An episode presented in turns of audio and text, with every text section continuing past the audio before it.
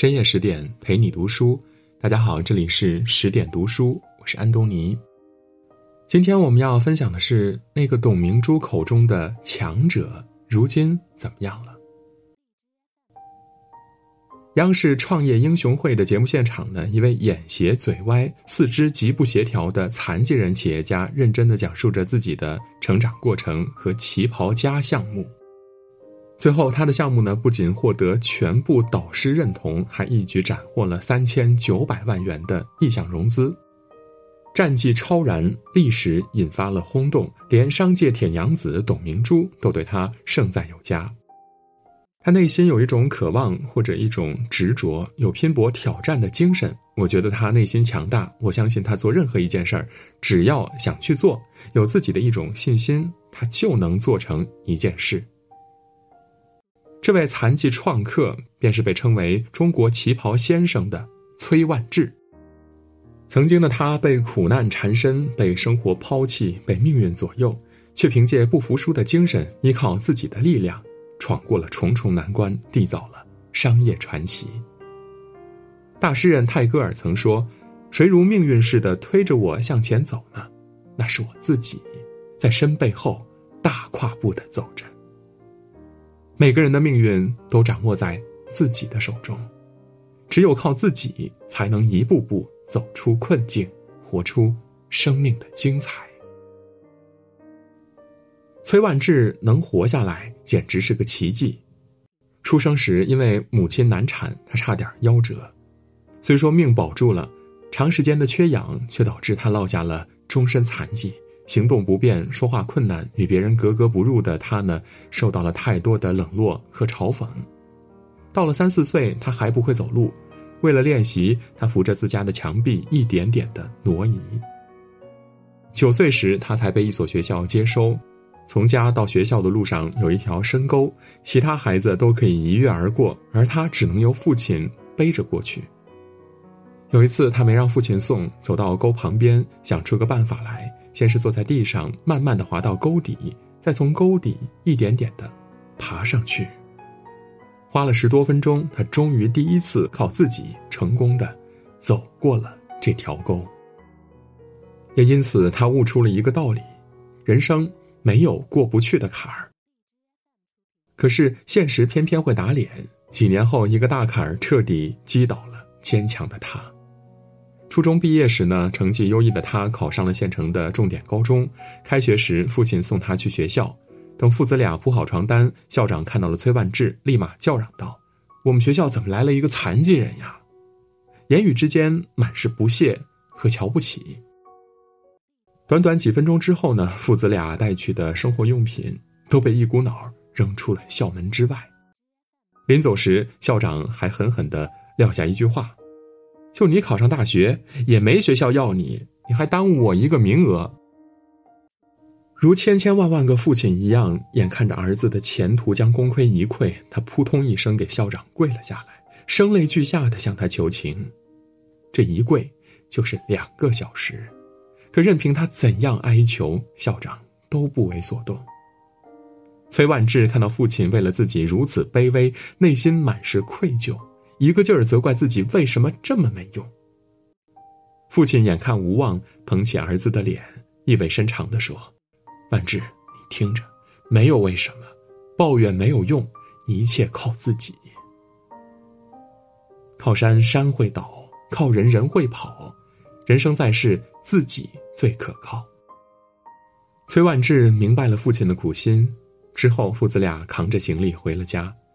经过奔走，崔万志在镇上的高中就读，他苦学三年，顺利考入大学，开启了全新的人生旅程。倪萍的《姥姥语录》中有一句话说：“自己不倒，啥都能过去；自己倒了，谁也扶不起你。”一个人最大的靠山，其实就是自己。无论面对怎样的磨难，只要自己有足够的勇气，再黑暗的生活也能迎来破晓。进入大学后呢，崔万志把学习和生活安排的井井有条。大一的学费是父亲东拼西凑来的，他想做些什么来减轻家里的负担。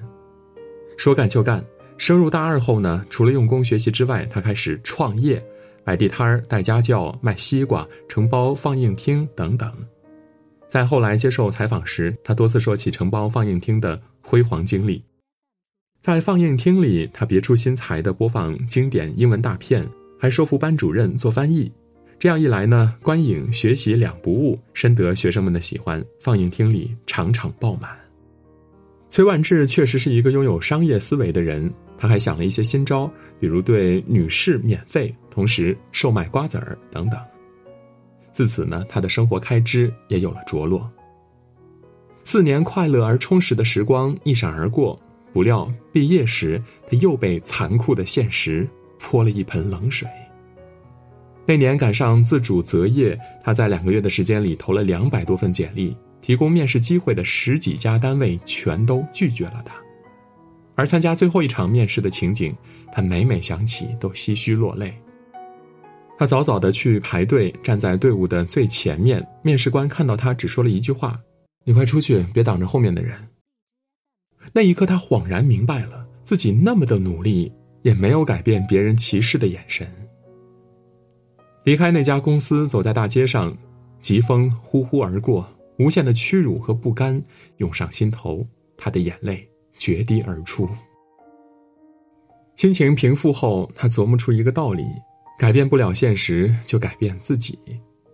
他决定先从自己养活自己开始。卖旧书、卡片，他每天忙得团团转，还常常饿着肚子，甚至一顿饭当两顿吃。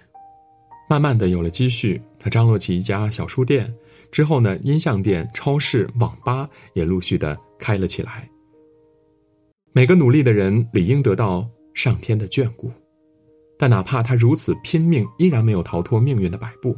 书店被烧过，超市被偷过，网吧被拆过。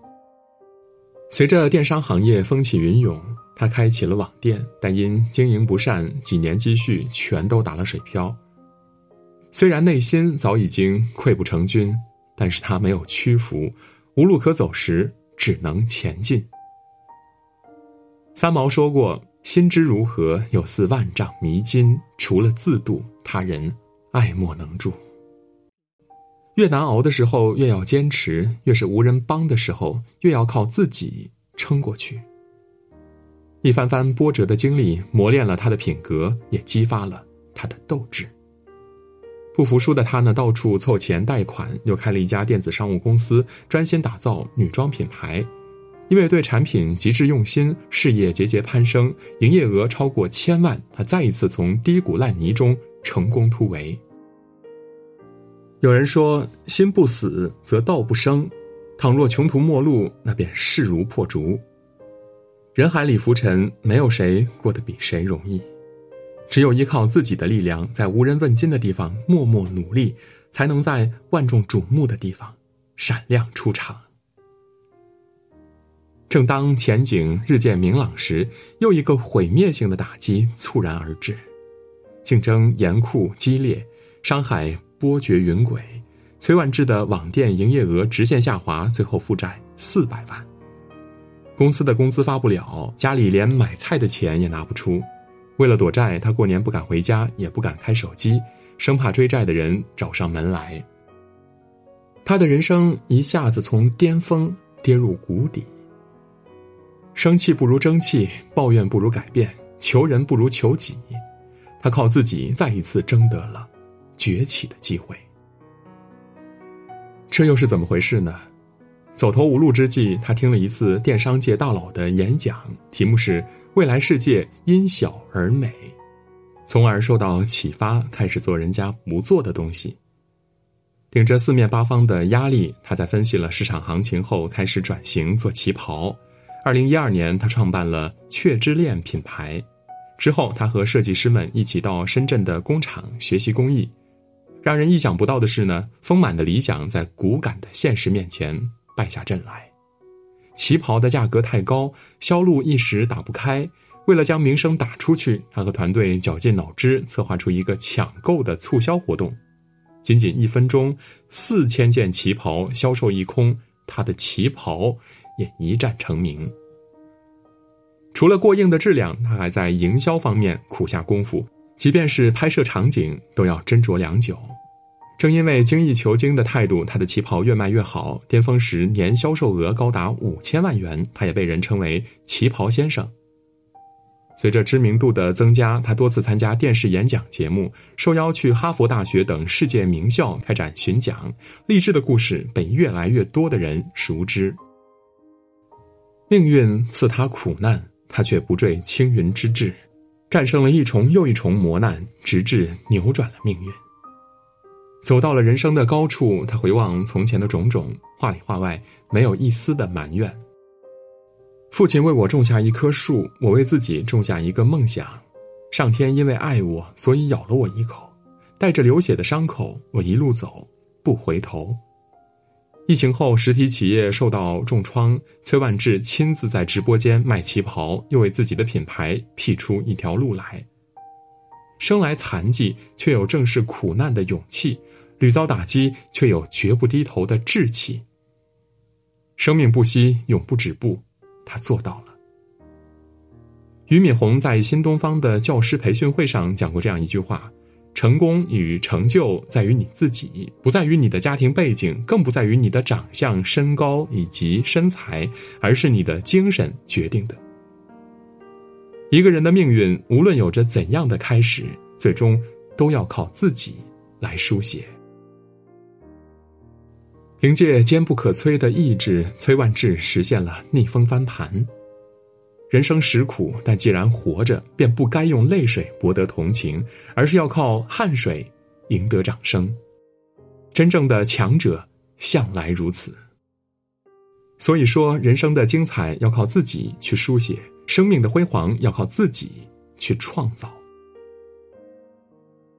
村上春树在《海边的卡夫卡》中写道。暴风雨结束后，你不会记得自己是怎样活下来的，你甚至不确定暴风雨真的结束了。但有一件事情是确定的：当你穿过了暴风雨，你早已不再是原来的那个人。从频遭命运暴击的残疾人，到功成名就的传奇电商，崔万志已经蜕变成了商战风云中的勇猛斗士。尘世跌宕，自己才是命运的掌控者。只有靠自己，在逆境中继续前行，在困境中不忘拼搏，才能走向真正的成功。愿你也能耐得住命运反复，扛得过世间风雨，在平凡的世界里活出璀璨光芒的人生。与朋友们共勉。今天的文章就到这里。如果您喜欢我们的文章，可以在文末点亮再看。更多美文，请您继续关注十点读书，也欢迎把我们推荐给您的朋友和家人，一起在阅读里成为更好的自己。我是安东尼，我们明天再见。